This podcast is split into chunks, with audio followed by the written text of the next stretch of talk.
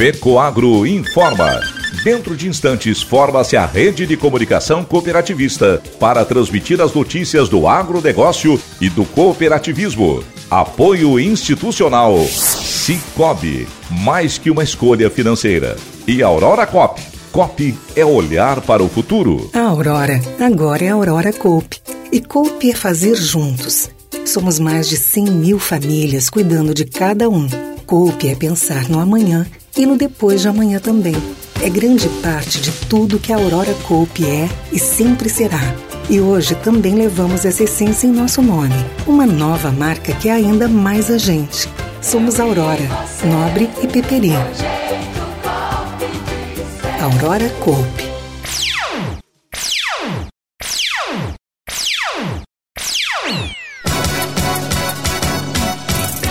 Sistema OCB busca impulsionar negócios no exterior.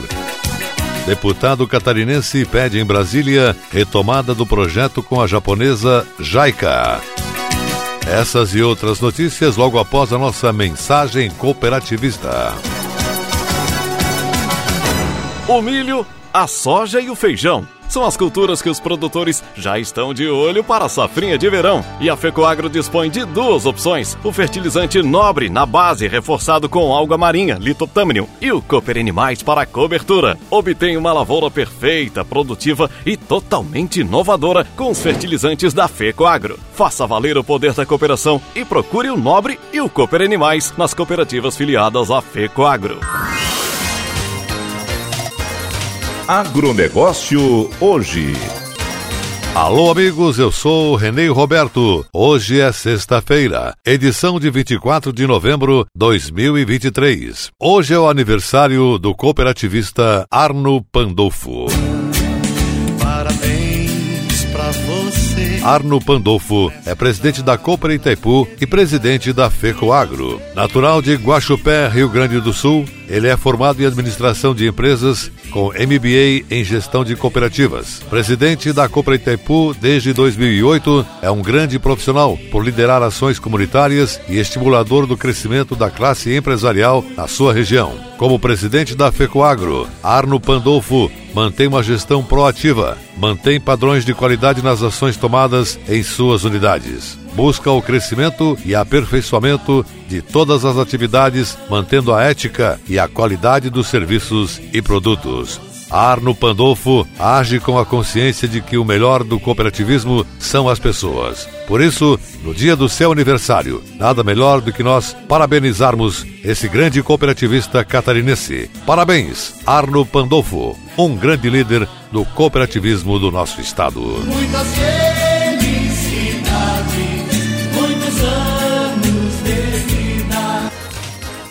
E agora as manchetes do programa Cooperativismo e Notícia neste final de semana na TV. Fruticultura no meio oeste. Municípios do Vale do Rio do Peixe já estão experimentando a qualidade das frutas de caroço. A safra deste ano, apesar de toda a chuva e pouco frio, está se comportando bem. Atualmente, Santa Catarina é o terceiro maior produtor de frutas de caroço do país e quase 90% da produção sai dessa região.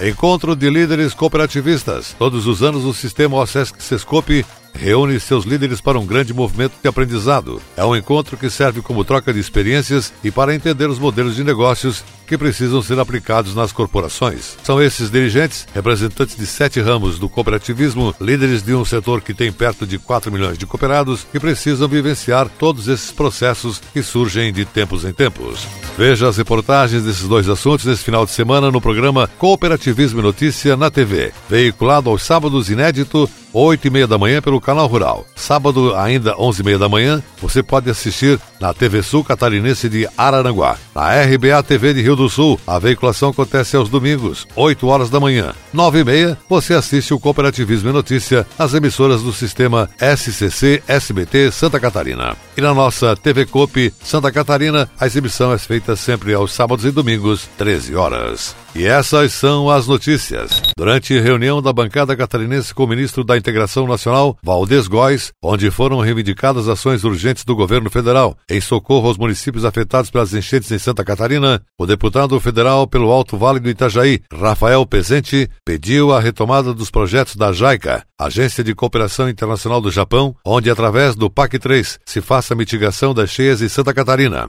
Deputado Pezente disse ao ministro que lá na ponta a gente vê o povo com água no pescoço, lodo até no queixo, perdendo tudo que construiu durante uma vida inteira. É possível a gente evitar que essas catástrofes continuem acontecendo. Precisamos que o projeto Jaica saia do papel. É preciso fazer um canal extravasor, dragagem do rio e outras obras que, se forem realizadas, vão prevenir essas tragédias. O parlamentar ainda reforçou o pedido para aumentar o número de acionamentos que os agricultores podem fazer para terem acesso ao seguro rural, o Proagro, que atualmente é limitado em sete acionamentos no período de cinco anos, e cobrou a liberação do FGTS aos 12 municípios que decretaram calamidade pública. Segundo o ministro da Integração Nacional, até agora foram aprovados pelo governo federal 6 milhões de reais. Destes, apenas 3 milhões e meio foram pagos aos municípios e tem mais aproximadamente 90 milhões de reais em projetos de restabelecimento e reconstrução em análise no governo federal.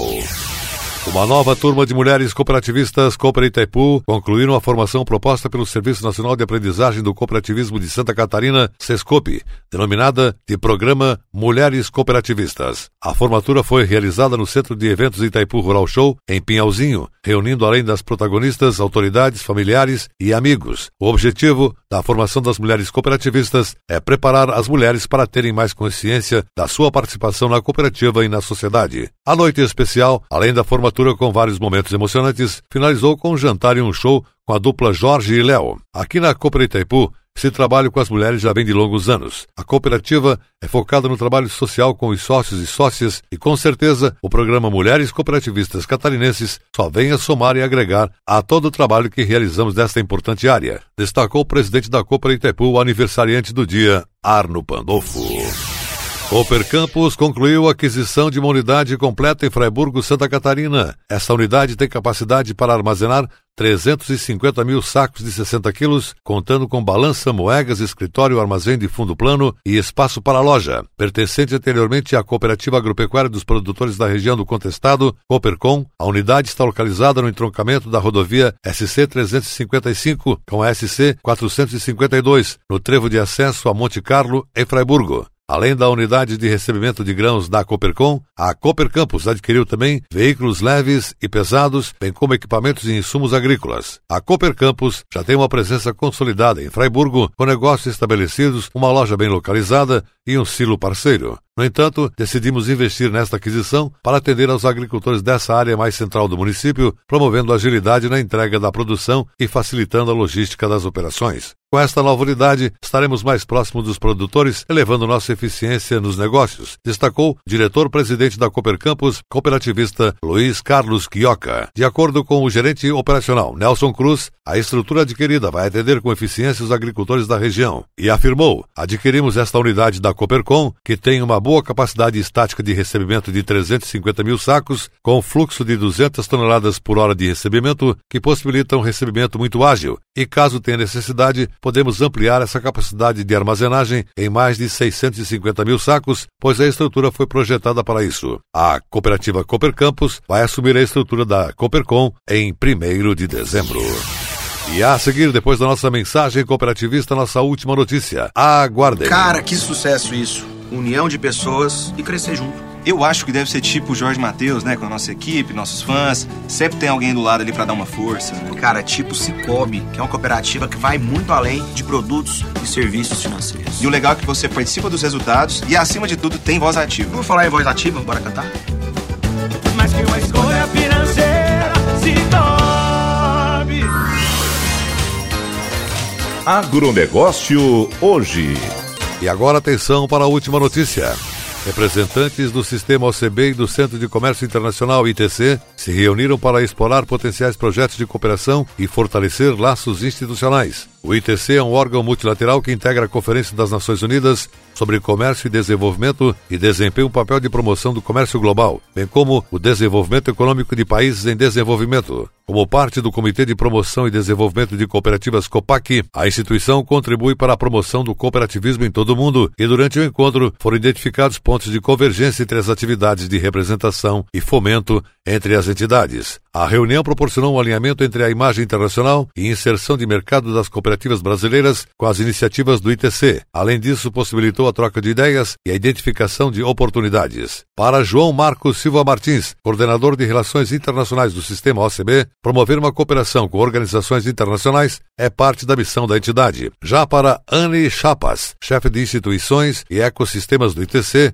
Há muita convergência entre o trabalho de representação e promoção das duas entidades. O sistema OCB é uma organização forte e com muita popularidade. A partir desse encontro, poderá nascer uma grande parceria na implementação de projetos, especialmente de preparação das cooperativas para o comércio internacional. Há muito valor em conectar cooperativas de produção com cooperativas de consumo. O sistema OCB, por meio de suas coordenações internacional e de negócios, se mantém comprometido com o fortalecimento de parcerias estratégicas que impulsionem o cooperativismo nacional e internacionalmente. Por isso, a importância de se alinhar aos objetivos do ITC de promover o comércio e o desenvolvimento sustentável. Para Pamela Lima, coordenador de negócios da Casa do Cooperativismo, as duas entidades têm metas em comum ao perceber a convergência dos nossos trabalhos e conversar sobre possíveis projetos conjuntos, podemos criar ainda mais oportunidades de desenvolvimento de negócios e de mercado para as cooperativas brasileiras, declarou Pamela Lima. O agronegócio hoje, o jornalismo rural da FECOAGro para o homem do campo e da cidade, fica por aqui, mas volta segunda-feira, nesse mesmo horário, pela sua emissora de rádio de preferência. Um forte e cooperado abraço a todos e até lá!